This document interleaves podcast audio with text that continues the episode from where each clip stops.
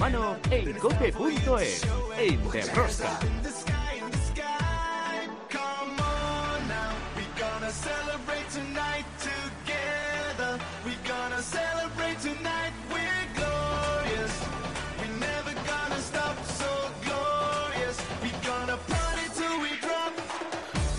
Ya estamos aquí otra semana más con todos vosotros. ¿Qué tal estáis todos, amantes del balonmano, seguidores de Rosca? La Liga Sobal ya ha disputado su decimoprimera jornada de la primera vuelta y algunas cosas comienzan a ponerse en su sitio. Barcelona líder, como siempre indiscutible, y un Vidasoa que comienza a coger velocidad de crucero y se consolida en la segunda plaza en la clasificación.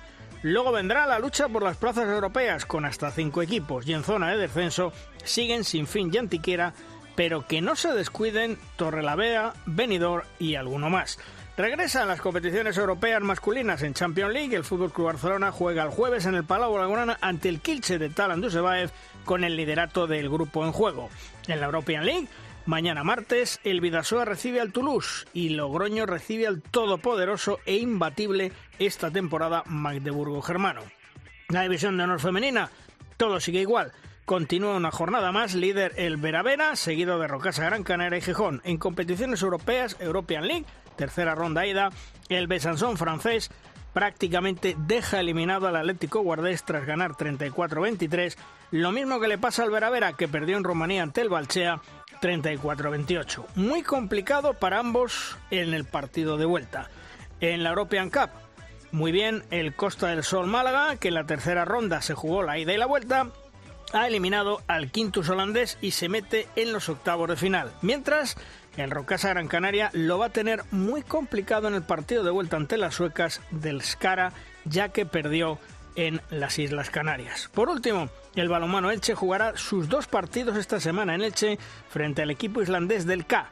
Como veis, otra semana más, tenemos muchas cosas que contaros. Os recomiendo, no os perdáis ni un solo minuto del programa. El balonmano a tope con la cope. ¡Empezamos!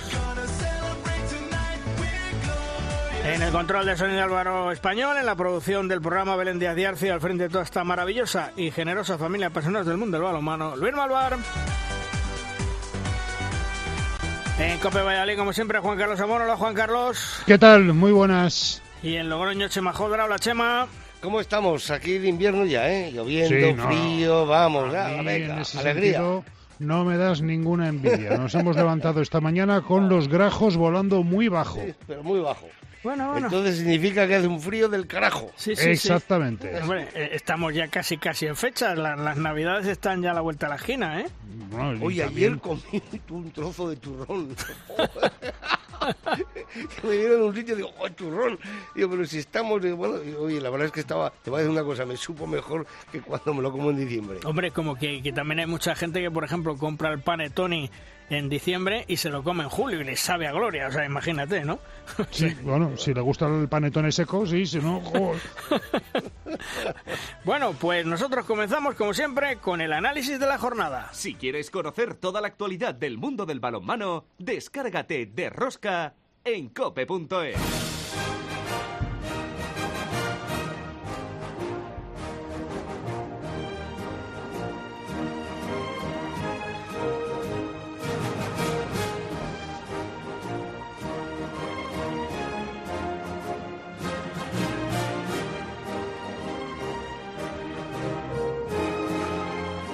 En nuestra tertulia de los magníficos hoy contamos con dos grandes, con Víctor García Pillo y con Tony García. Hola Víctor, ¿qué tal? Muy buenas.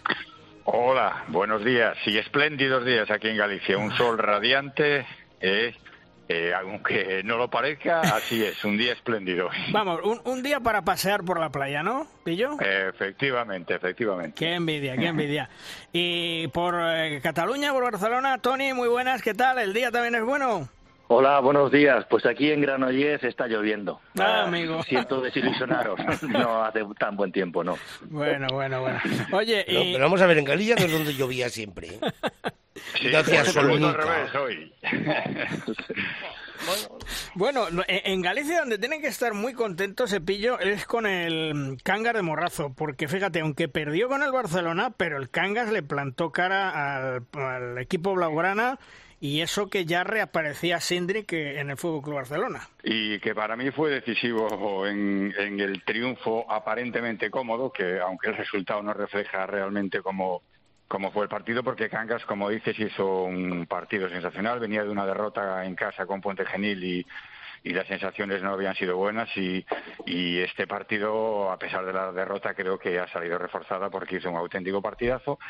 Y el Barça, como viene siendo habitual, pues con atrancos, con problemas y, al final gana, pero, pero le cuesta, le cuesta. Y insisto, la salida del debut de Cindric, la reaparición, fue determinante para, para los que se llevara los dos puntos. Tony, el, Barcelona la verdad es que le está costando entrar en el ritmo que quiere Antonio Carlos Ortega, no está fino, las lesiones tampoco le están ayudando. Ahora la lesión de, de Luis Frade y, hay que acudir al mercado. Pues la verdad es que sí, está teniendo un inicio de temporada un poquito movido en este a, nivel de lesiones, a nivel de, de, jugadores, sobre todo importantísimos, ¿no? Imagínate la de Sindri, que la operación que ahora ya está recuperado, pero ahora cae Luis Frade, un jugador que era súper importante para el esquema defensivo eh, para hacer el tercer defensor, para hacer el segundo defensor y en ataque era fundamental para la rotación de, con Ludo Bifábregas, ¿no?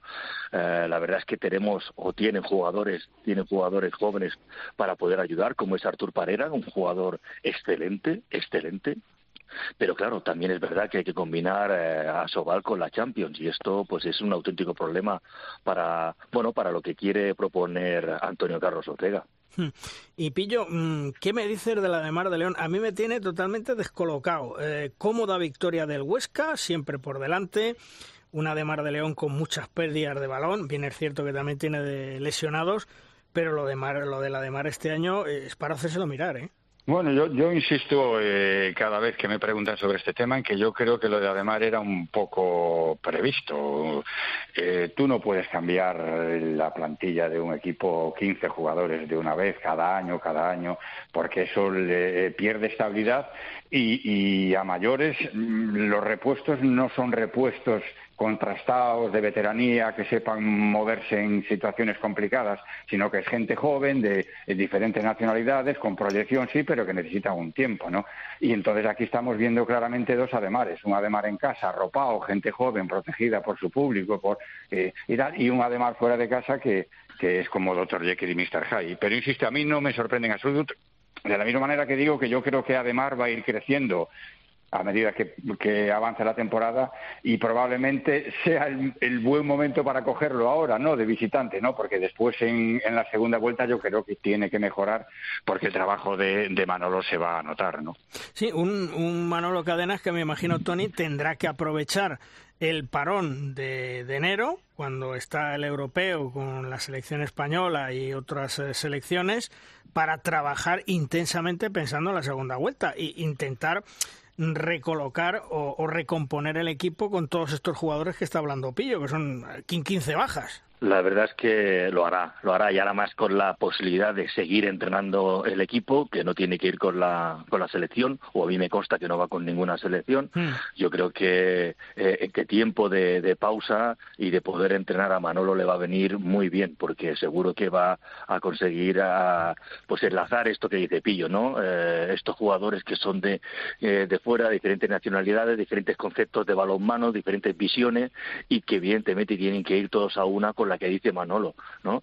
Yo creo también que ah, Ademar en la segunda vuelta va a ser una Ademar diferente, va a ser una Ademar eh, con ese punto de garra que, que va a pedir Manolo, pero también es verdad que va a ser muy difícil que, que sea un equipo en el que en el que pueda coordinar un modelo de juego eh, ya asentado, ¿no? Va a seguir mm, yo creo que abusando un poco de, sus individualidades, que no son pocas y son muy buenas, pero que eh, todos sabemos que la Liga Sobal se necesita un poquito algo más, ¿no? Y esto yo creo que lo podrá conseguir Manolo en la segunda vuelta.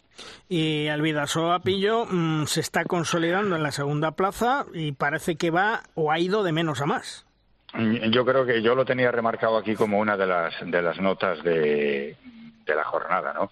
el golpe de mano que ha dado Granollers es, es brutal para el segundo puesto como visitante, con un Granollers que venía con buena racha, con buenos resultados y, y Vidasoa ha abierto ahí una pequeña brecha ya dominando el segundo el segundo puesto y yo creo que que hay, que hay dos Vidasoas también, ¿no? Al igual que la de Mar, que cuando John Azcu está en, a un nivel alto, eh, el ataque de Vidasoa es demoledor y, y, por contrario, eh, Sierra, el, el, cuarentón que parece que se va a retirar, pues marcó un partido fantástico con un 40% en la portería y esas dos circunstancias pues le permitieron ganar con muchísima, con relativa comodidad por seis goles en, en la cancha del rival directo que es, que es el Granollers. Mm.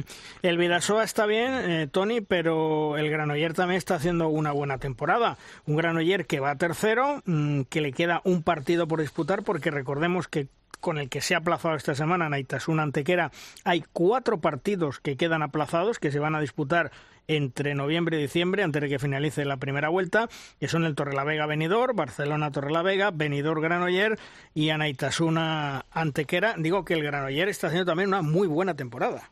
No, yo te diría que excelente, Luis. Eh, yo para mí el Granollers, eh, el hecho ya de ganar en la pista de fuera en Nava eh, y ahora el partidazo que se presentó aquí en Granollers el sábado eh, contra el Virasoa, que sí que es verdad que hay una diferencia de goles importante, eh, pero eso fue muy al final.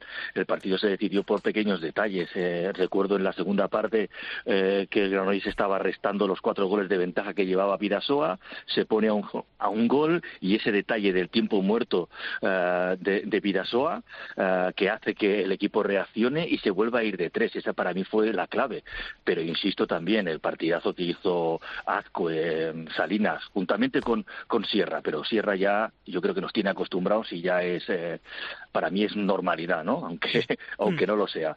Eh, yo creo que fue una gran diferencia, ¿no? Pero sí que es verdad que Granollers eh, recuperaba a Antonio García, cosa que le vino muy bien. Chema Márquez está de dulce. Eh, Paul Valera también estuvo y pudo aportar a, a, un Granollers, pero los detalles de eh, lanzamientos en el extremo que pudo sacar eh, Sierra con, yo creo que con excesiva facilidad, yo creo que fue lo que condenó un poquito al Granollers y fue eso sí que es verdad, fue a remorque en todo el partido, fue detrás, pero eh, en ningún momento dio la sensación de que, de que Vidasoa, de que Vidasoa si se distraía podía, podía perder el partido, ¿no? Y eso es lo que a mí me, mm, eh, bueno, me, me, es positivo porque yo creo que Granollers está peleando todos los partidos hasta el último momento y yo creo que va a estar en la pugna, en la pugna de la clasificación ahí arriba. Imagínate, tiene un partido menos contra mm. Benidorm, que si lo saca, pues se puede meter aún ahí eh, delante y que Vidasoa no pueda tener ningún ningún error, ¿no?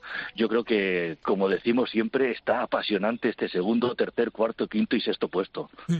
regresa la Champions League, regresan las competiciones europeas tras el parón de, las elecciones. El Barcelona Pillo recibe en el Palau Blaugrana al Kilche, no sé si llega en buen o mal momento, líder es el Kilche. Y en la European League yo creo que más complicado. El Vidasoa recibe al Toulouse, ojo con el Toulouse, y el balonmano Logroño, bueno, al Magdeburgo, ¿eh? O sea, casi nada.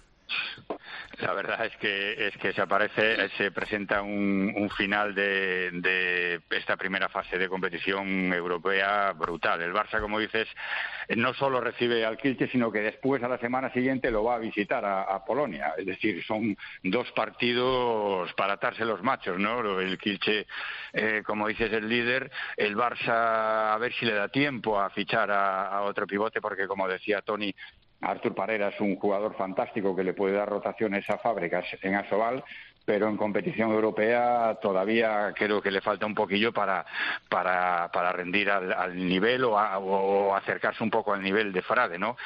Eh, después reciba al Oporto incluso y después acaba en París. O sea, el Barça tiene ahora mismo un mes de competición de una exigencia brutal en, en Europa, ¿no?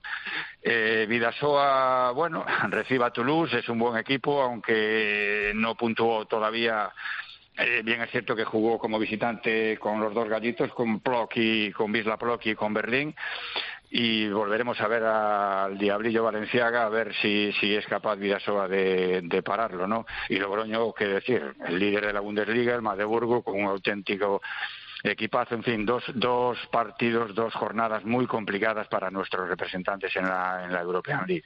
¿Y tú, Tony, cómo lo ves? ¿También como pillo? Bueno, yo te diría, porque estoy siguiendo mucho más a Toulouse, porque es mucho, es agradable, es simpático, es un club eh, increíble y la verdad es que el equipo en, la liga lo está pasando francamente mal, todo que el otro día pudo empatar en la pista de Cesón, con muchas bajas con las que iba Toulouse, pero como comenta Pillo, Valenciaga está haciendo estragos en ese, en ese Toulouse, le, le, está dando otro aire al juego, al juego francés, eh, juntamente con la, con lo que Daniel Angelkovic en el banquillo como entrenador estaba, les está ofreciendo a los jugadores. Eh, yo creo que el Toulouse está creciendo muchísimo y ojo, y ojo porque la verdad es que es un equipo muy serio y y sí que es verdad que no ha puntuado, pero vuelvo a insistir, está ahí y el Vidasoa no se puede relajar porque Toulouse va, va a tener o tiene ya ganas de sacar eh, puntos fuera, ¿no?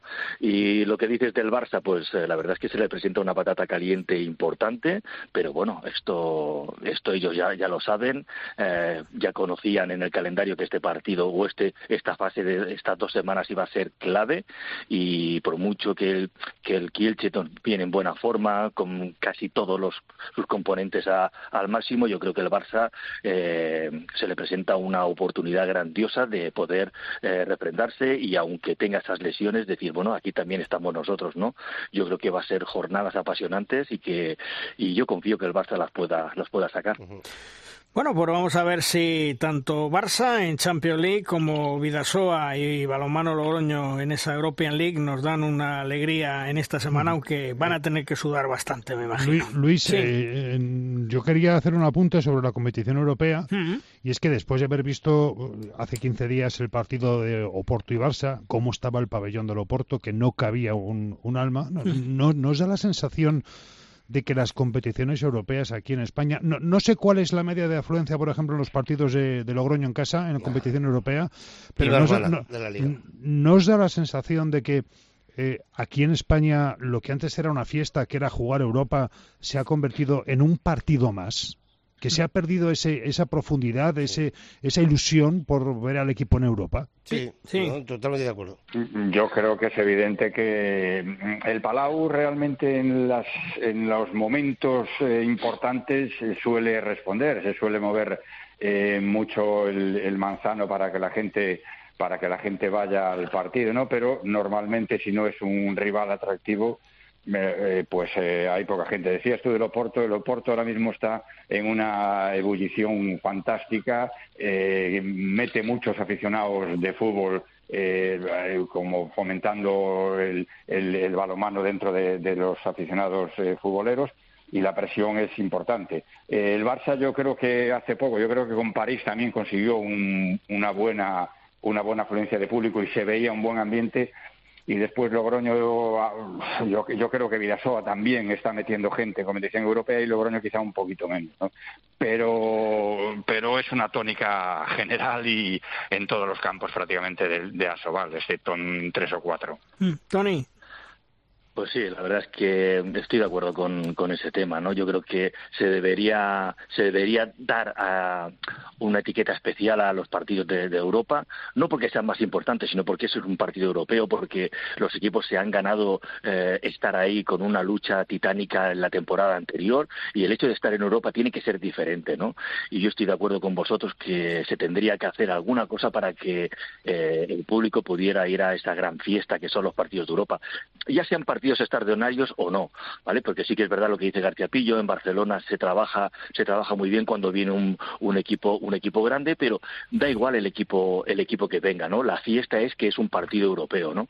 Y yo creo que por ahí es donde los clubes directivos deberían de, de trabajar para que para que bueno insisto de nuevo y me repito eso sea una fiesta una fiesta del balonmano a nivel europeo no pues vamos a ver si los directivos piensan sacan alguna medida porque el balonmano europeo cuando llega a una ciudad evidentemente es una fiesta. Pillo un fuerte abrazo hasta otro día amigo. Un abrazo hasta luego a todos. Gracias Tony por estar con nosotros como siempre. Un fuerte abrazo amigo. Adiós. Adiós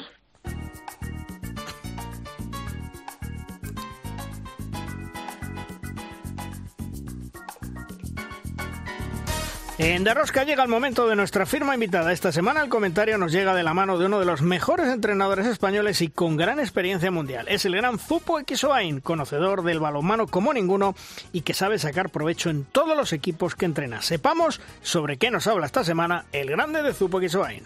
Buenos días. La velocidad, segunda parte. La velocidad en el balonmano, velocidad de reacción. Actualmente, por la evolución que ha tenido el balonmano en los últimos años, la preparación física del jugador está tomando una gran importancia. El balonmano moderno está caracterizado por la rapidez en el juego, siendo cada vez más habitual un mayor número de ataques rápidos y contraataques. Por tanto, los jugadores necesitan unas altas demandas de velocidad, ya que en la mayoría de las acciones del juego se producen cambios de ritmo, aceleraciones y situaciones de juego muy variables en las que los jugadores deberán reaccionar de manera rápida ante ciertos estímulos la capacidad para realizar un lanzamiento de forma rápida, reaccionar ante un pase o realizar un desplazamiento más rápido que tu rival podrá condicionar el resultado final de un partido. Podemos definir velocidad como la facultad para recorrer o hacer recorrer al conjunto o una parte del cuerpo la mayor distancia posible en el menor tiempo posible, teniendo que luchar únicamente contra tu propia masa. La velocidad es una cualidad de carácter complejo que se encuentra determinada por el factor muscular, el factor nervioso, el factor cognitivo y el factor volitivo, motivación y actitud en los entrenamientos. Esta capacidad está muy determinada por la herencia genética, pero también es mejorable a través del entrenamiento. Las pautas para el entrenamiento de velocidad son, se entrenará con situaciones de corta duración con una intensidad máxima del 100%. Los ejercicios deberán ser motivantes para que los jugadores se esfuercen al máximo. Podemos incluir recuperaciones activas entre las repeticiones. La recuperación entre cada repetición debe ser completa. Se trabajará la velocidad al inicio de la sesión para que los jugadores no estén fatigados. Se realizarán varios ejercicios en lugar de uno solo con muchas repeticiones.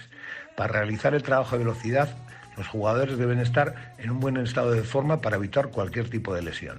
Continuaremos.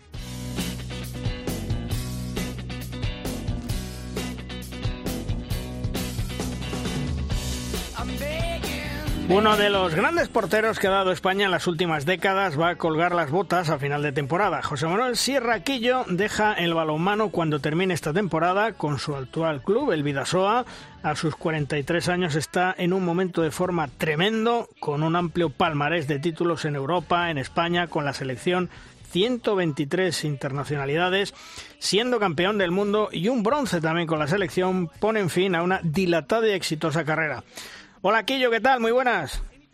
Hola, muy buenas, ¿qué tal? Bien, todo bien. Bueno, oye, llega el momento de decir adiós. Mm, va a ser duro, todavía quedan meses, pero mm, ¿te vas preparando mentalmente ya? Sí, sí que va a ser duro, va a ser difícil y es verdad que, bueno, no me lo termino de creer, creo que, queda mucho, ya di el comunicado y, bueno, es lo que le decía a los compañeros, todavía no, no termino de de creérmelo y, bueno creo que será más más emocionante a final de temporada cuando cuando realmente vea que, serán mis últimos partidos. Pero si es que estás en un momento de forma excepcional. Este último fin de semana en Granoller 19% parada un 40% chico estás tremendo eh Sí, sí, sí, no sé si ya pues me, no sé, me he quitado ya la presión o me he quitado de la mente, ya he dicho que, me retiraba, estoy ya pues intentando disfrutar al, al máximo y bueno, es verdad que me están saliendo bien las cosas, eh, estoy muy contento, estoy ayudando mucho a mi equipo, así que, que bueno, disfrutando de, de, estos últimos partidos. De todos los equipos en los que has estado, mm, ¿de cuál guardas el mejor recuerdo? De todos, de todos. No podría, no podría decir de, de uno, de un momento en concreto, sino es que de todos he disfrutado mucho, eh, me han tratado siempre fenomenal, ya no solo compañeros, sino afición, gente del club. Eh, es imposible quedarme con un solo momento. Eh, podríamos decir, a lo mejor serán el equipo menos competitivo, pero igualmente guardo un cariño enorme de, de los dos años que estuve allí, así que no me, no me puedo quedar con, ningún momento. ¿Y el vestuario más complicado que has bebido, cuál ha sido? ¿Y, y el más cachondo? Valladolid. sí, bueno, yo, yo me quedo con, con los vestuarios españoles. Al final hay otra forma de, no sé, de, de vivir o a lo mejor, bueno, de, de hacer piña es eh, lo he notado mucho a, la vuelta otra vez a España de a volver aquí a Vidasoa son diferentes los vestuarios españoles intenta hacer más más piña o, y, y, bueno es, son los que guardo más cariño que es verdad que como te decía al principio en todos he estado fenomenal en todos tengo amigos pero como equipo creo que, que la forma de hacer de, del vestuario español pues hace hace mucho más que al final eso se nota también en la pista. Hay que tener en cuenta Luis, eh, qué tal eh, Pulpo, muy buenas es Valladolid, que los cuatro títulos los cuatro títulos que tenemos en esta ciudad, una Copa Sobal, dos Copas del Rey y una Recopa de Europa, fueron con el de portero, ¿eh? Sí, sí, sí, sí, Valladolid al final, como dije así en el comunicado, me ha dado mucho deportivamente, me ha dado mucho familiarmente, eh, guardo un, cariño enorme y, bueno, eh, como dije también, eh, creo que fueron mis mejores años deportivamente y, bueno, siempre estará en mi corazón. Oye, hablamos de Valladolid, de Juan Carlos Pastor, ¿qué me puedes decir? Bueno, Juan Carlos Pastor es, para mí he estado en diferentes etapas 15 años con él, para mí es el mejor, eh, en el que, bueno, eh, yo ya cuando llegué a, de Barcelona ya veía que era algo diferente, eh, pedía cosas diferentes de lo que yo había visto hasta, hasta entonces y, bueno, creo que, que con su sabiduría nos ha, hecho a muchos pues meternos un poco más en el tema de la táctica, de ver la táctica de forma diferente, muchos han sido entrenadores eh, y, bueno, eh, creo que es el que también cambió el, el balonmano español eh, en un momento dado, consiguiendo el campeonato del mundo aquel se refrendó y todo el mundo ya lo vio, pero era cosas que nosotros veíamos ya trabajando con él a diario. Oye, lo más importante de tu carrera fue ganar el Mundial 2013, ganar ese Mundial en España. Mm, como repercusión, sí, como repercusión, sí. está claro que que me dio subir un escalafón, se podemos decir, eh, ya no solo en, todos los sitios donde he estado, sino también en, mi pueblo, pues fui mucho más reconocido, aunque ya lo era, pero bueno, eh, eh, ir a colegios, que los niños te conocieran más, pues, pues sí que fue a lo mejor el, el, el momento más donde, donde al final se me reconoció más, podemos decir. Oye, eh, el portero eh, más eh, grande, aunque es grande, ¿eh? pero más impresionante y mejor del mundo puede ser nuestro, como le llamo yo cariñosamente, gordito favorito, Arpa de Stervik, que tú has convivido con él.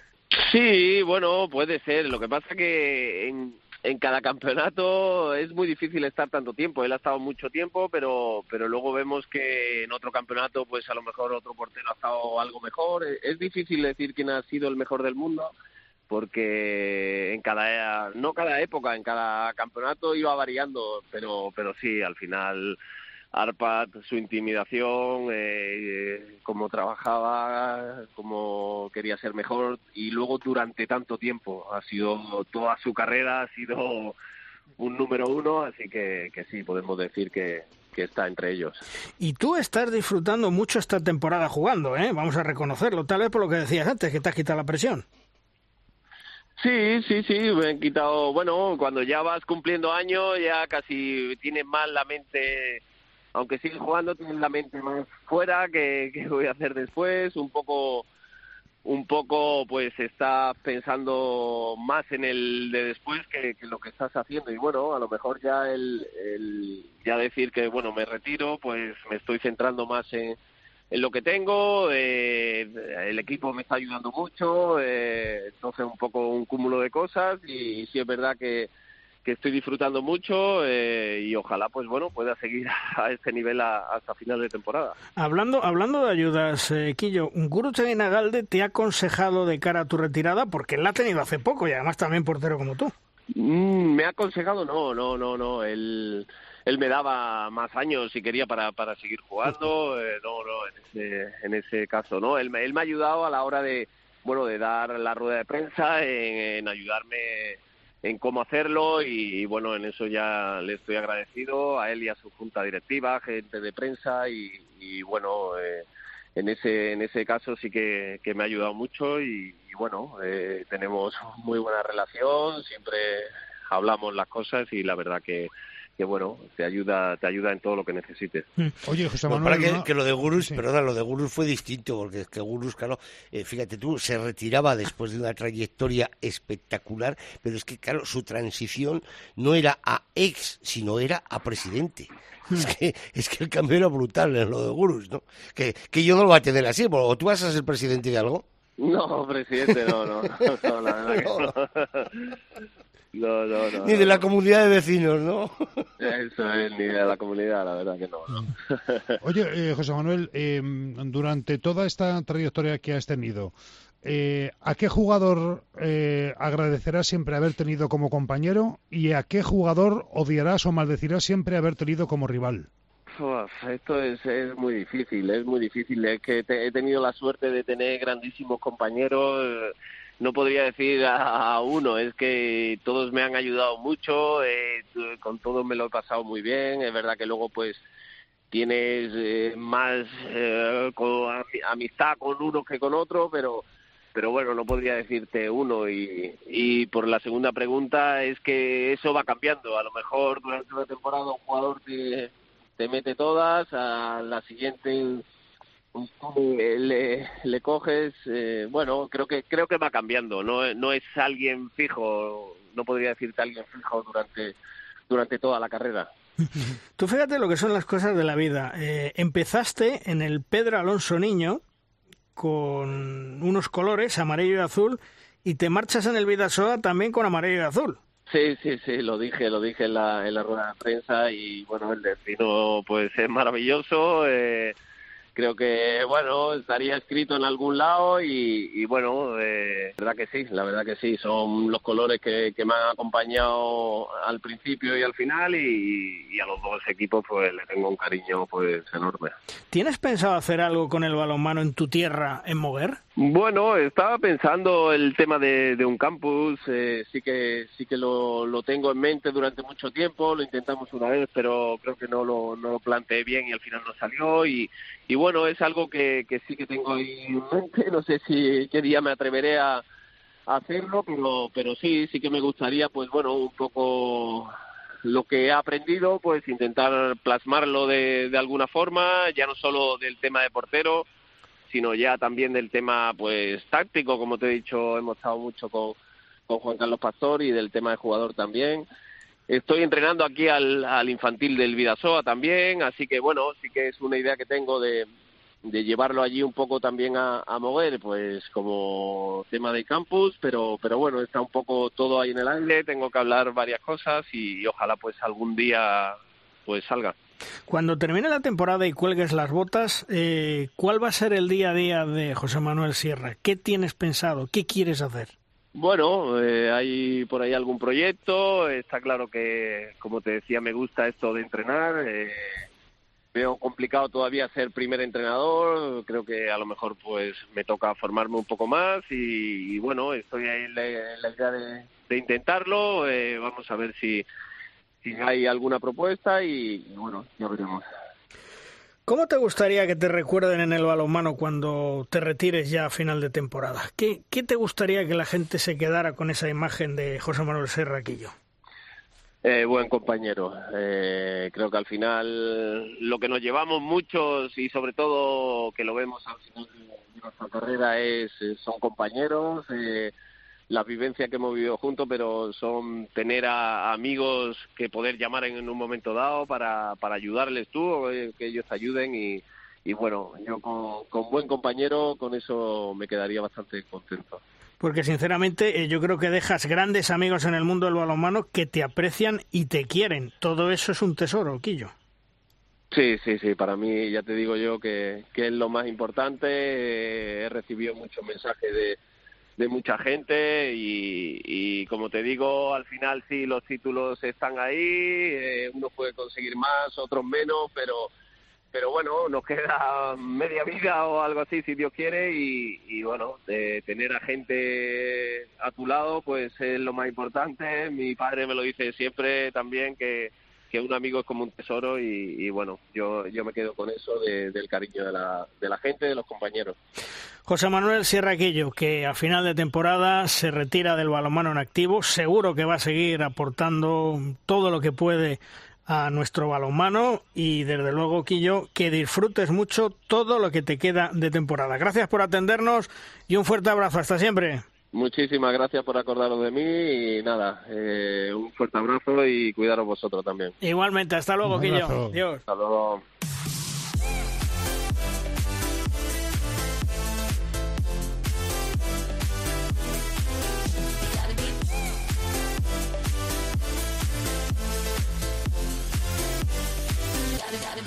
El Mundial Femenino 2021 se va a disputar en España a partir del próximo 1 de diciembre. Quedan 16 días para que dé comienzo, una cita muy importante para el balonmano femenino español. Las guerreras levantarán pasiones seguro entre los aficionados en la ciudad de Torrevieja, su sede, y esperemos que estén en Granoller luchando por medallas. El responsable de llevar a buen puerto a las guerreras es su seleccionador nacional, José Ignacio Prades. Hola José Ignacio, ¿qué tal? Muy buenas. ¿Qué tal? Muy buenos días. Bueno, oye, eh, hace poco conocimos una lista de 35 jugadoras para el Mundial 2021 en España, una lista amplia y una lista que da garantías, ¿no?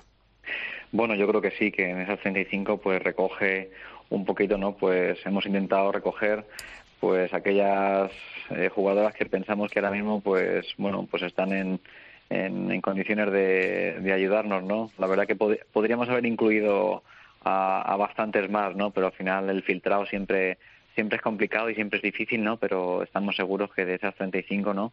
Pues saldrán las las, las mejores posibles para, para poder representar al balonmano femenino español y para y para poder disputar este mundial en casa que del que todos tenemos muchísimas esperanzas y muchísima ilusión depositadas. Mm. De esas 35, mm, ¿hay alguna que te preocupe eh, especialmente en estos momentos por alguna lesión? Porque sé que Nerea estaba un poco lesionada, ¿no? Bueno, yo creo que hay mm, varios casos ¿no? de ese tipo en cuanto a, a gente que en qué condiciones pueda pueda o no pueda estar, ¿no? Porque pues sí que es cierto que, bueno que todos he sabido que, que, hay gente que no que lleva un tiempo parada o que ha tenido problemas físicos no después de los Juegos Olímpicos la verdad que las chicas han tenido pues como pasa en esos en esos años no de años olímpicos que, que la gente no ha tenido demasiado descanso que ha sido una competición muy dura y, bueno, se reincorporan a los clubes eh, y bueno, ya sufrimos ¿no? las lesiones de también de Lara y de y de y de Licesario en la primera jornada de clasificación y, y bueno estamos en eso no en, intentar por eso quizá estamos esperando un poquito para ver qué tal qué tal evolucionan esas esas lesiones no y para ver cuántas cuántas de ellas no pues pueden estar al 100% al inicio de la de la concentración el, el día 22 eso te iba a decir porque si mal no recuerdo os concentráis el próximo lunes 22 es decir la lista la tendrás que facilitar esta semana apurando apurando para ver si esas que andan tocadas eh, las puedes tener tendrás que apurar hasta última hora casi no José Ignacio bueno, yo creo que en esta semana, no a principios de esta semana, tiene que tiene que estar. La verdad que ya tenemos perfilada, pero pero bueno, falta pues eso, algún algún matiz, algún detalle, no, de alguna de alguna chica, de alguna compañera y, y bueno, y que todo ya pues bueno pues pues se haga público y, podamos y podamos definir el grupo y podamos comenzar sobre todo lo más importante el día el día 22 con todo el mundo disponible en muy buenas condiciones para para afrontar esa, esa mini semana de preparación con, con tres partidos, eh, con la disputa del TIE, viernes, sábado y domingo, y, ya la antesala de lo que será nuestro Mundial. ¿La responsabilidad de jugar en España mm, va a pesar en las jugadoras o, o crees que no? Pues fíjate, yo creo que no. Yo creo que la otra vez ya comentamos que vamos a intentar transformar esa responsabilidad, como tú hablas, de jugar en España por por un desahogo, ¿no? Por un desahogo máximo en el sentido de que vamos a tener a nuestra gente animando, a gente, a, nuestra afición, a, caras conocidas, a nuestros familiares ahí en la grada y eso debe ser un, un síntoma positivo, ¿no? Y sobre todo una una sensación de alivio constante, ¿no? El, ver que hay gente empujando cuando, cuando tengamos eh, momentos malos que los habrá. Así que yo creo que eso va a ser fundamental, ¿no? El hecho de jugar en casa, yo creo que hay que transformar esa, esa pequeña presión que, que se puede tener con, pues con un gran desahogo y con, y con bueno, tener la seguridad de que va a haber gente empujando y va a haber gente animando y que no nos van a dejar desfallecer cuando las cosas no pinten, no pinten bien. Tras eh, los partidos frente a Eslovaquia y Portugal, con Portugal sufrimos mucho, supongo que has visto los vídeos, los has repasado, has sacado conclusiones, hay mucho que corregir todavía, ¿verdad? Bueno, eh, sí es verdad que hay cosas que, corregir, ¿no? Y, pero quizá tampoco tantas. Eh, sí que es cierto que, que, cuando fuimos a jugar esos dos partidos de clasificación, eh, bueno, el tiempo es el que es, no nos vamos a engañar, no tuvimos demasiado tiempo, ¿no? Pero eso que tienen todas las selecciones. Eh, nosotros venimos de, de, un, de un cambio, pero hubo, para mí hubo más cosas positivas que, que negativas. El equipo nunca perdió la cara, peleó, tuvo bajas importantísimas en las previas del choque sin posibilidad de, de hacer nada al, al, respecto. Era de los primeros partidos que jugaba el, grupo también sin, sin un valor defensivo y una referencia como lo estaba haciendo Lara en los últimos partidos y el equipo fuera de casa pues se fajó con gente que quizás no era tan, tan habitual y yo quiero pensar en cosas positivas, ¿no? Que hay que darle continuidad en esta en esta semana y media que tenemos por delante de, trabajo antes de que suene ese, esa campanada inicial del primer día, el día uno en la inauguración y, y, bueno, yo soy positivo, ¿no? Vamos a intentar plasmar o, o sobre todo dar un poco de optimismo al, al, grupo, que hay cosas que se hicieron muy bien. Vamos a darle continuidad a esas acciones y, ese, y a esa manera de, de, actuar y, y, vamos a corregir lo, lo, lo, que hay que corregir, ¿no? Que también es cierto que has dicho que hay todavía muchos matices que, sobre todo, que, que rectificar. Eh, José Ignacio, eh, ¿qué tal? Muy buenos días. Eh, siempre que ah, aparece en el calendario una gran competición como es un mundial o un europeo, sobre todo a nivel masculino, aparece un debate, ¿no? Y es lo sobrecargado que está el calendario a veces a nivel de competición local, de competición europea, de partidos de preparación, de preolímpicos, de preeuropeos, de premundiales. A, a, ti, afortunadamente, se te puede hacer esa pregunta desde las dos vertientes, ¿no? La de técnico de club y la de seleccionador. teniendo en cuenta que tienes que, perdón, recurrir a muchas jugadoras que están eh, compitiendo fuera de España. Eh, ¿Cómo cuadras el tema de la preparación? Eh, ¿Cómo vigilas el tema de los calendarios? ¿Realmente también en el ámbito femenino está sobrecargado el calendario a tu juicio o no? Sí, yo creo que sí, que hay una sobrecarga, hay una sobrecarga sobre todo en, cuanto a partidos y más todavía si, si, si añadimos que venimos de un de un, de un año donde se han disputado unos Juegos Olímpicos, ¿no? Y donde muchas de ellas pues han, han participado.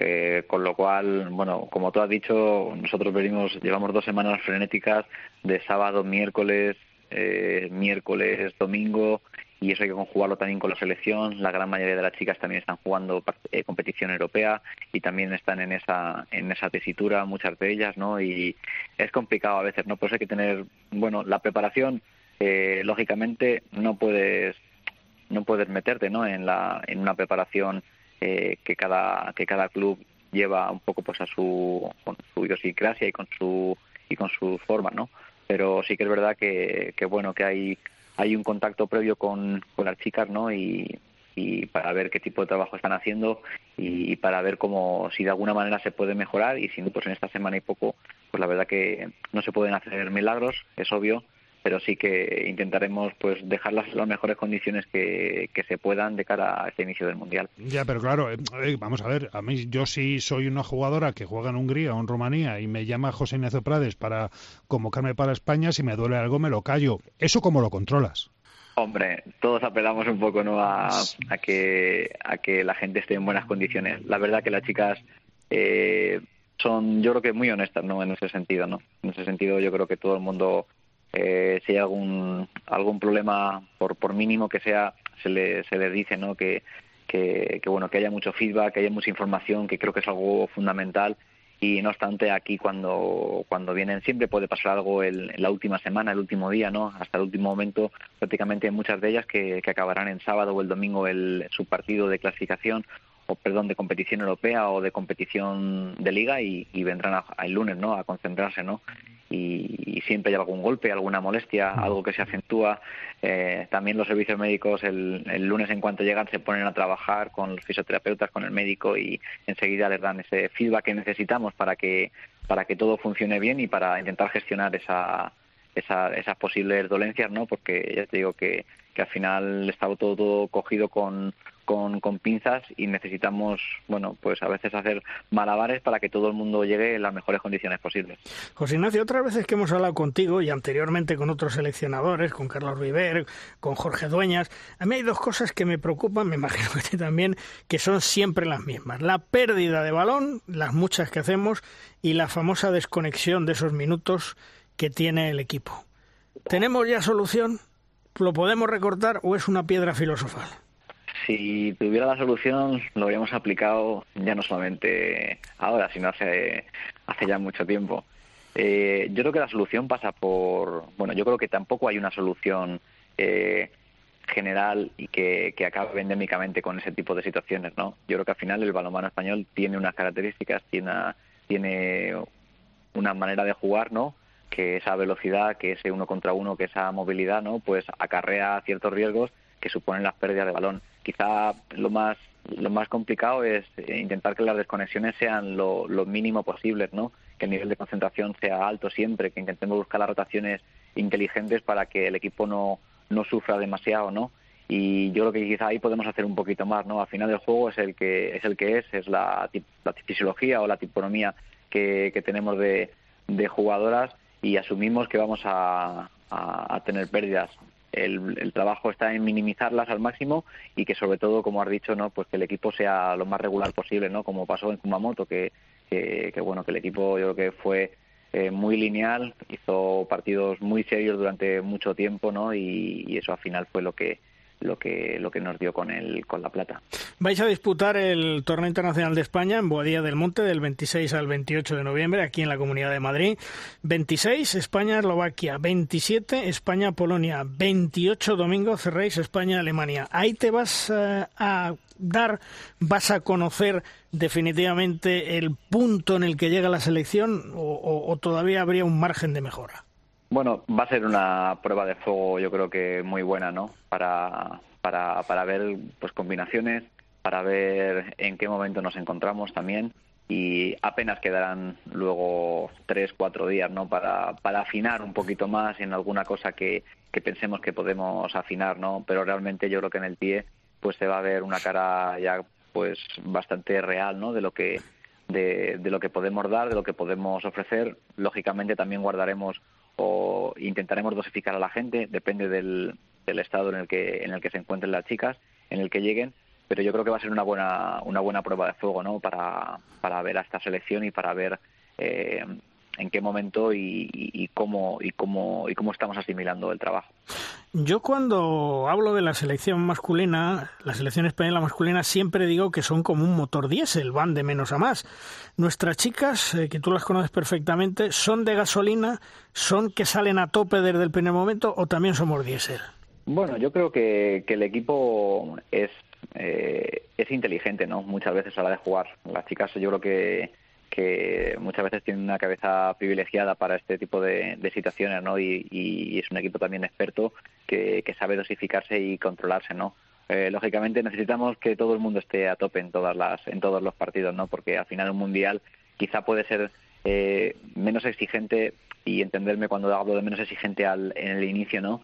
Pero pasado ese primer corte y esa primera fase de grupos, eh, todos los partidos te van a exigir estar al máximo, ¿no? Y por eso, por eso hablábamos de, que vamos a intentar, pues, dosificar en la medida de lo posible, sobre todo en este TIE, y, intentar ajustar muy bien el, el trabajo, las cargas, para que todo el mundo pueda, pueda dar el máximo eh, en cuanto salga a la pista el día uno. España está en el grupo H, recordemos, con Austria, Argentina y, China. En teoría, bueno, mm, a estos rivales hay que ganarlos, pero bueno, es un grupo que nos viene muy bien. Luego nos cruzaremos con Croacia, Brasil, Japón, Paraguay. Eso es otra cosa, pero mm, estaremos en cuartos de final, ¿verdad que sí, José Ignacio? Bueno, es lo que esperamos todos, ¿no? Que, que esta primera fase, pues pues la, pasemos y, intenta, y, lo, intentemos hacer con, con, el mayor número de puntos posibles, ¿no? Porque luego, si bien es verdad que, hemos caído en una zona, ya hablamos la otra vez, eh, que no hemos caído quizá en la, en la peor parte del, del cuadro. No va a haber partido sencillo, no va a haber partido sencillo independientemente de los rivales, pero sí que es cierto que, que no es el más complejo ¿no? para, para intentar acceder a esos cuartos de final. Oye, eh, en esos cálculos que hacéis los entrenadores, que tú seguro lo has hecho, eh, ¿quién vislumbras que podría tocar o quiénes vislumbras que podrían tocar en esos cuartos de, en esos cuartos de final? Uf, eh, en esos cuartos de final. Bueno, en esos hipotéticos cuartos de final, pues la, la verdad que, que al final te va a tocar uno de los uno de los complicados, ¿no? Y de los y de los complejos al final.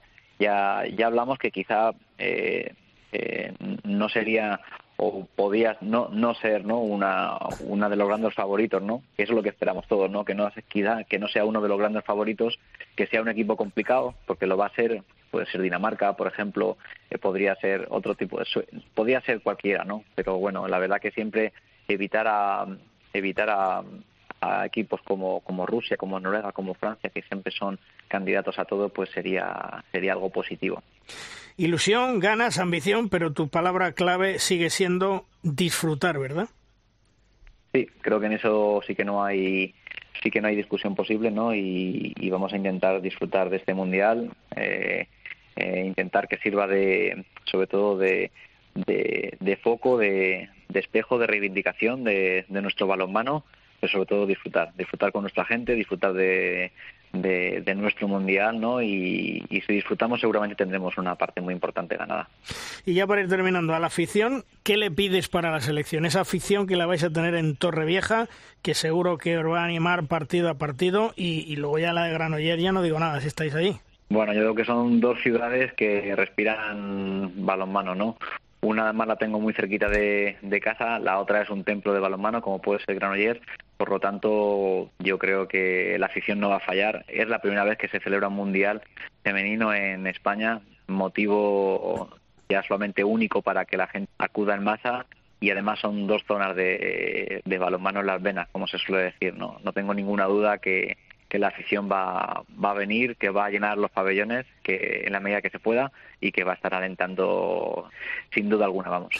Pues José Ignacio, que todo salga bien, lo más importante, que no se lesione nadie, porque eso es eh, fundamental para la selección española, que recuperes a las jugadoras que andan ahí medio tocadas que tienes en mente y que salga todo lo mejor posible en ese gran espectáculo que por primera vez en España se va a vivir un Mundial Femenino absoluto. Mucha suerte, José Ignacio, gracias por atendernos. Pues muchísimas gracias a todos. Un saludo. Un saludo, hasta luego.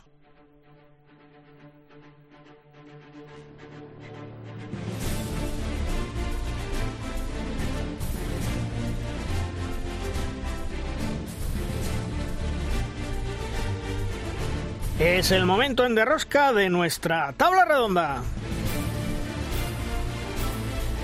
Es el tiempo del debate. Hoy en nuestro debate contamos con nuestro compañero Pablo Barrante de Cope Huesca. Hola Pablo, ¿qué tal? Muy buenas. Hola Luis, muy buenas.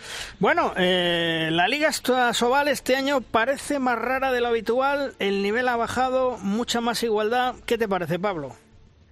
Sí, pues que está eh, bonita respecto a eso, ¿no? Porque, eh, por ejemplo, el Bada Huesca, que controla un poquito más, pues ha decidido los últimos tres, cuatro partidos en la última jugada eh, quitándole a, ayer frente a León, ha, sido muy bonito, ¿no? De ver cómo ya con el tiempo cumplido se decidían partidos a favor y en contra.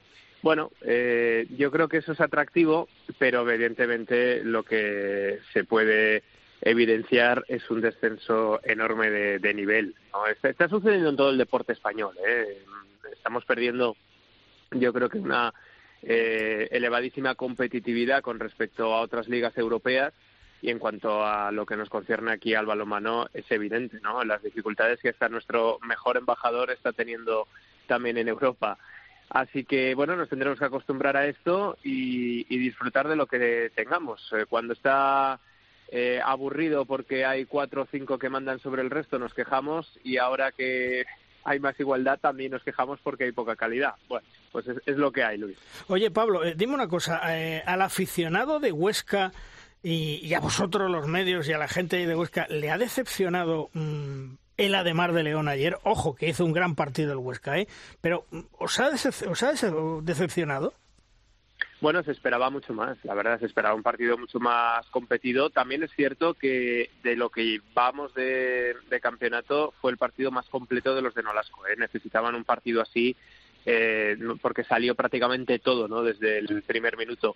Pero evidentemente se esperaba una de Marleón que pusiera las cosas mucho más complicadas. Eh, bueno, sorprendió, pues es que en esta liga eh, poco sorprende. Ya lo único que nos falta ya es que pierda el Barcelona en Huesca, eh, que no se ha producido en la, en la vida, ¿no? Pero ya pocas cosas sorprenden. Porque eh, lo hablábamos antes, el Vidasoa va con paso firme, asegurando la segunda plaza y demostrando que casi casi iba a decir para algo es el segundo equipo en España y el mm. segundo equipo en la liga. Sí, sí, no. El Vidasoa este año está siendo muy, muy, muy regular o un poquito más regular que los demás.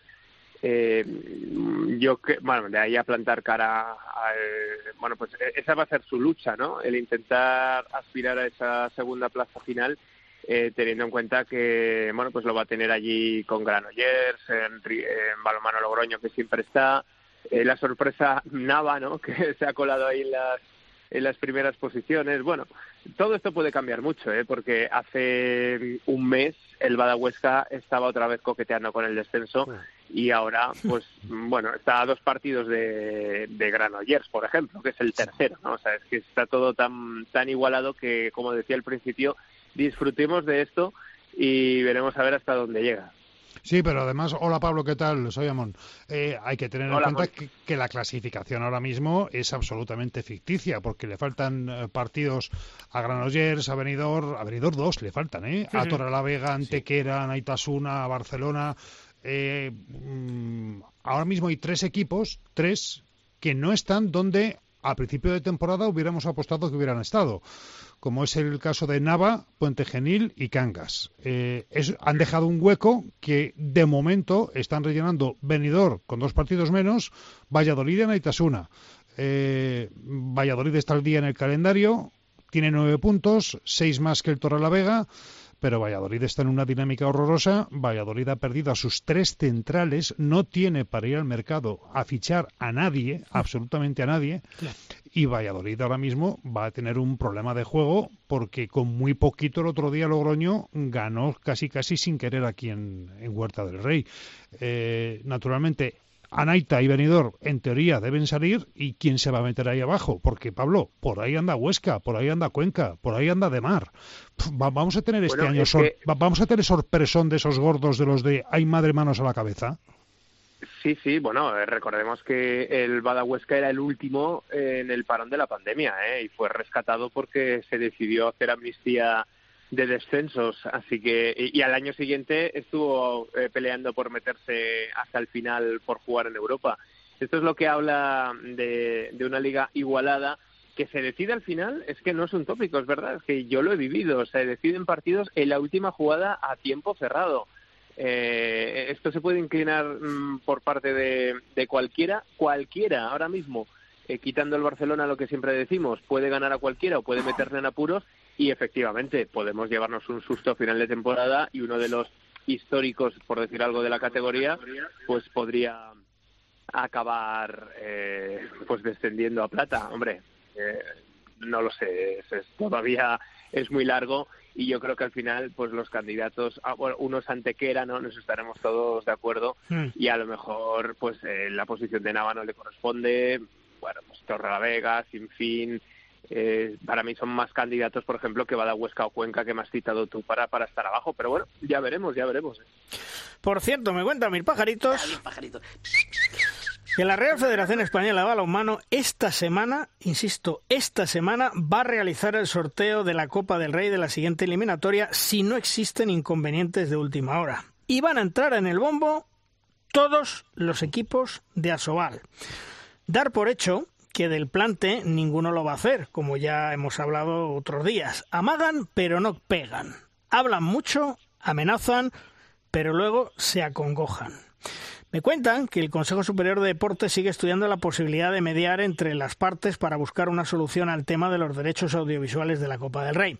Lo que sí está muy claro es que el convenio firmado en su día por ambas partes dice lo que dice y si quieren se podrían compartir la señal de televisión como ya se le ofreció la Real Federación Española de Balonmano en la pasada Supercopa de España y rechazado por la Liga Sobal.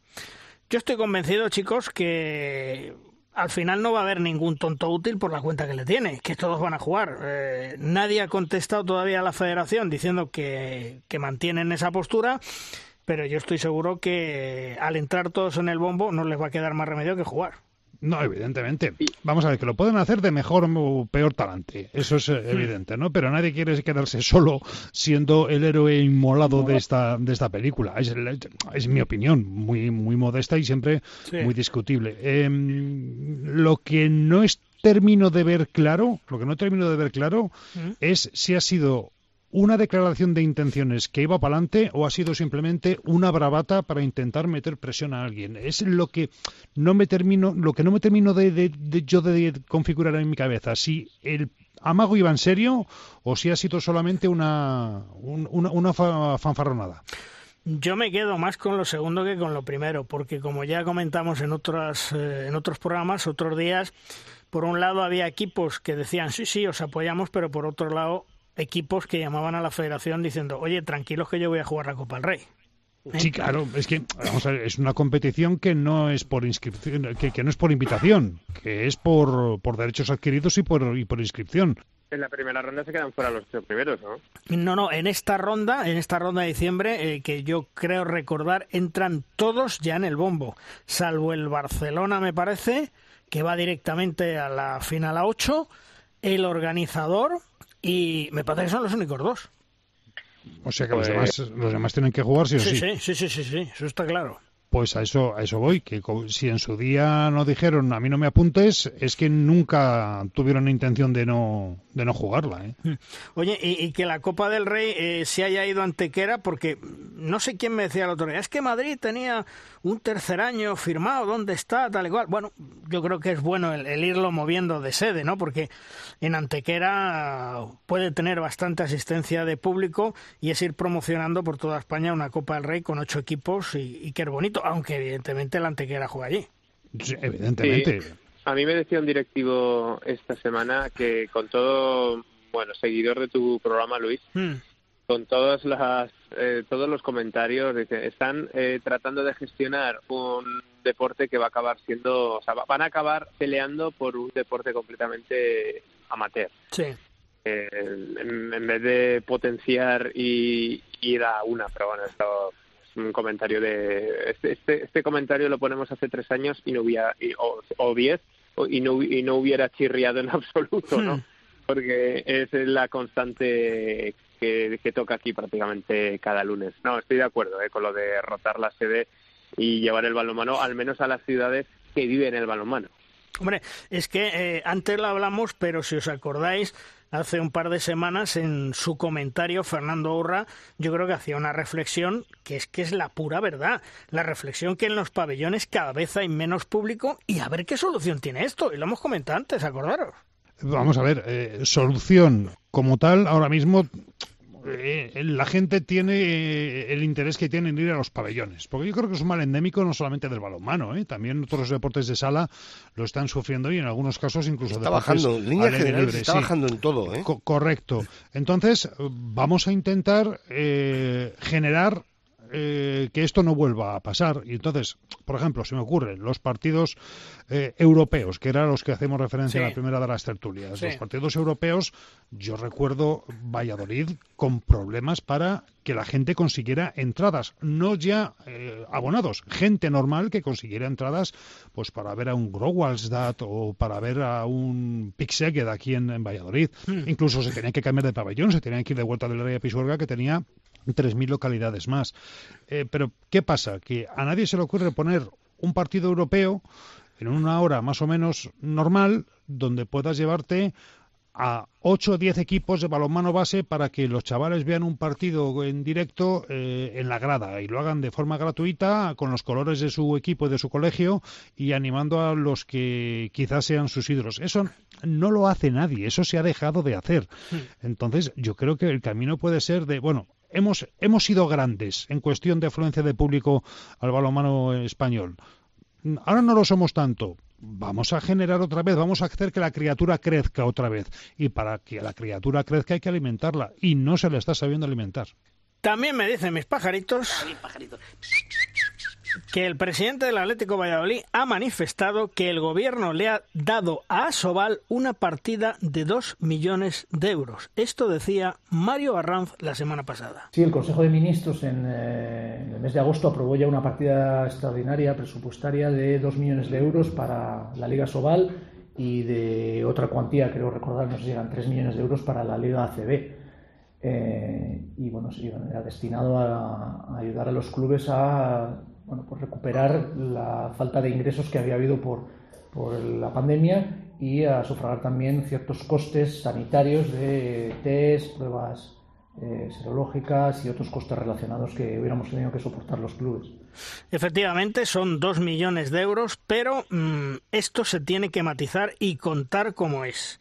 Los clubes de Asobal van a recibir una ayuda económica máxima e insisto, máxima de 2 millones de euros por parte del Consejo Superior de Deportes con el objetivo de compensar las pérdidas sufridas por los clubes en concepto de taquillaje y abonos así como por los gastos generados como consecuencia de la implantación de las medidas y los protocolos exigidos durante la pandemia.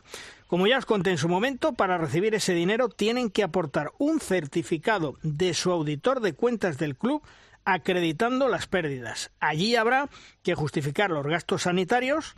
Recordemos que en su momento todos esos test se los regaló, se los regalaron a los equipos de Asobal, la Liga de Fútbol Profesional, por lo tanto, gastos sanitarios los mínimos para justificar y respecto a las taquillas, ¿qué van a decir?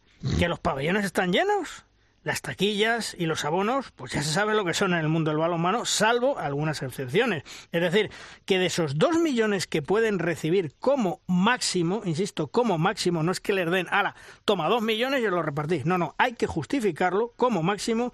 Estoy convencido que siendo muy generoso, pienso que no van a recibir más de 800.000 euros como mucho, a no ser que el Consejo sea muy generoso y mire para otro lado. Y es más, según me cuentan, algún club de Asobal no va ni a poder justificar esas partidas para que le den dinero, ya que no podrá demostrar esos gastos. Es decir, que esto no es bienvenido, Mr. Marshall. Cuidadito, ¿eh? Bueno, pues eh, a mí se me ocurre una solución y es eh, si son equitativos a la hora del reparto, eh, no hacer eh, un reparto ponderado. Es decir, eh, ¿quién es el que más público mete? Pues posiblemente a día de hoy sea, pues no sé, mm, Anaitasuna, no sé si se me ocurre uno. No Anaitasuna o Nava o, o no o Nava. sé. Sí. Claro, pues, pues o eh, sitios pequeños. Exactamente, sí. por uh, ponderación, aforo, afluencia hacer un reparto ponderado o hacer un reparto equitativo. ¿Cuántos somos? 16. Pues dos entre 16. Eh, pero claro, eh, hay que justificar claro. el número de socios que tienes y las entradas que has dejado de vender y el dinero que has tenido que devolver a los socios por la media temporada que no se pudo disputar. Eh, a mí me parece muy complicado que todo esto se pueda llevar a cabo, además teniendo en cuenta que se aprueba en agosto, estamos hoy a mediados de noviembre y todavía no se ha soltado la mosca. ¿eh? Claro, porque lo que quieren es que sea de aquí a, finales de, año. Eh, por cierto, mmm, hablábamos antes del de tema de las gradas. Promoción del Mundial Femenino España 2021. A menos de 16 días. Antes hablábamos con Prades. ¿Vosotros creéis que se ha hecho una buena promoción? ¿Vosotros creéis que al público se le está inculcando que hay un mundial en España? Porque a mí, lo de las redes sociales sí, me parece muy bien, pero eso es harina de otro costal y la promoción yo creo que hay que hacerla de otra manera, en prensa, en radio, en televisión, eh, calentar el ambiente. Yo creo que hay un déficit ahí. ¿eh? Yo quiero pensar que en Torrevieja y en Granollers sí lo saben. Quiero pensar.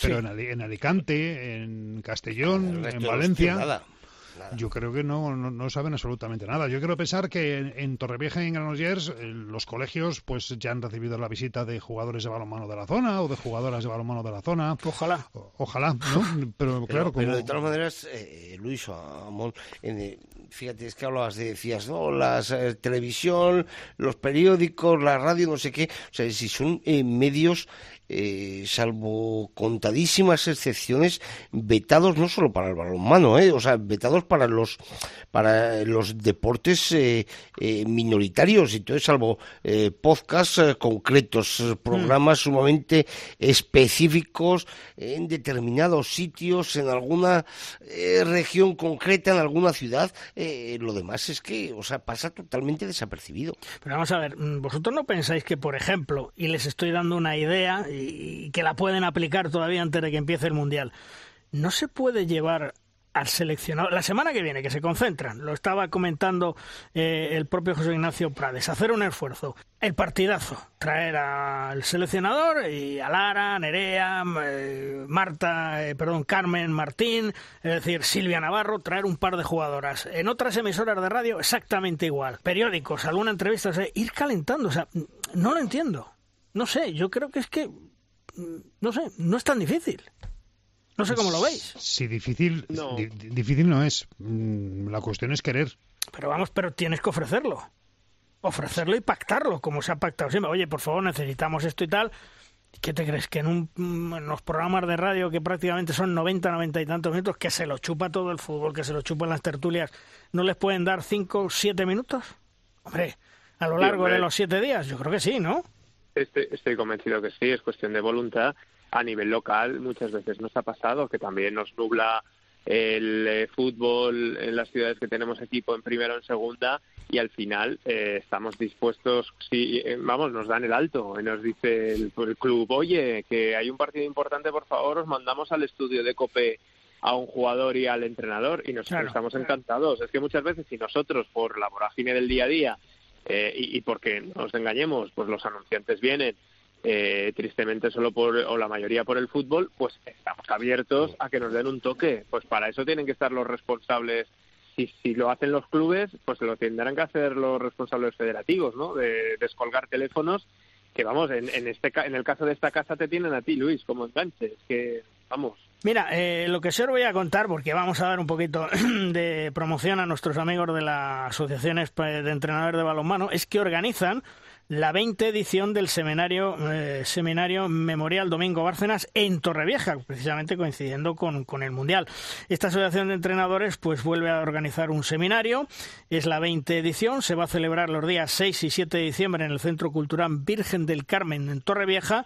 Y recordemos que, fíjate, la primera edición fue en el año 96, el año de la fundación de la Asociación de Entrenadores de Balonmano y en esta ocasión pues han juntado el seminario con el 25 aniversario de la Asociación Española de Balonmano como ponentes en esta gran ocasión pues unos nombres relevantes tremendos. Ramón Gallego, fijaros, exárbitro internacional, expresidente de la Comisión de Regla de Juego de la IHF, Ambros Martín, entrenador del GIOR, y ex seleccionador de Rusia y que ha conquistado la Champions pues, pues alguna que otra vez. José Ignacio Prades, entrenador del Atlético Guardés y seleccionador nacional absoluto femenino de España que acabamos de tener. Dolores Martín, entrenadora del Club San Kirche y entrenadora de la selección juvenil femenina, y Joaquín Rocamora, entrenador del balonmano Elche y campeón de la Copa del Rey de la Reina, perdón, 2021. Una cuota de inscripción para este seminario memorial Domingo Bárcenas de 25 euros para los socios de la Asociación de Entrenadores de Balonmano, mientras que será de 50 euros para los no socios. Y esto además conlleva poder ver los partidos los días 6 y 7. Pues la gente se mueve, es decir, eh, hay ideas, ¿no? Y, pero, pero hay que ponerlas en marcha evidentemente. claro, pues de eso hablábamos antes con la promoción del campeonato. Hmm. Si tienes voluntad, como decía Pablo, pues quizá sí que consigas, a lo mejor lo intentas con 10 medios, pues a lo mejor lo consigues con 5, chico, pero hay que ponerle voluntad. Claro.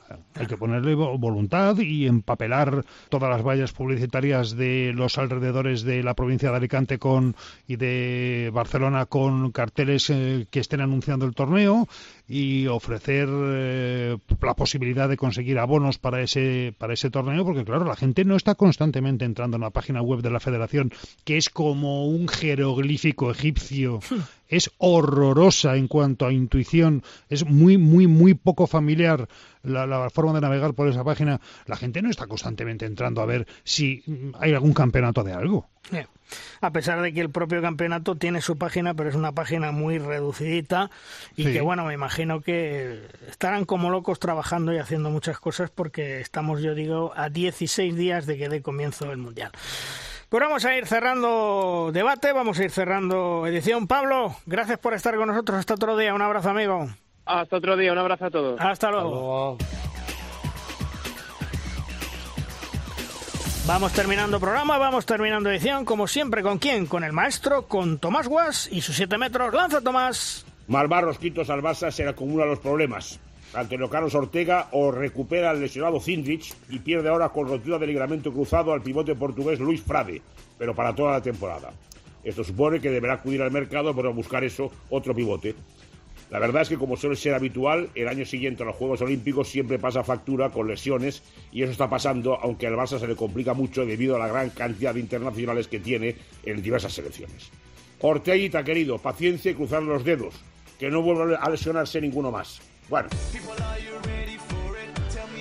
Terminamos programa. Juan Carlos, hasta la semana que viene. Hasta luego, chicos. Chema, hasta la semana que viene. Un abrazo, hasta luego. Y a vosotros ya sabéis, dentro de siete días tenéis aquí la cita en Derrosca. Os contaremos todo lo que es actualidad, pendiente del Fútbol Club Barcelona en la Champions League, del Vidasoa, del balonmano Logroño en la Europa League, por supuesto la representación española femenina en competiciones europeas. Mucha suerte a los nuestros y ya encarando y ya pendientes de ese Mundial 2021 femenino que comienza el próximo 1 de diciembre. En una semana, el lunes, os esperamos. ¡Adiós!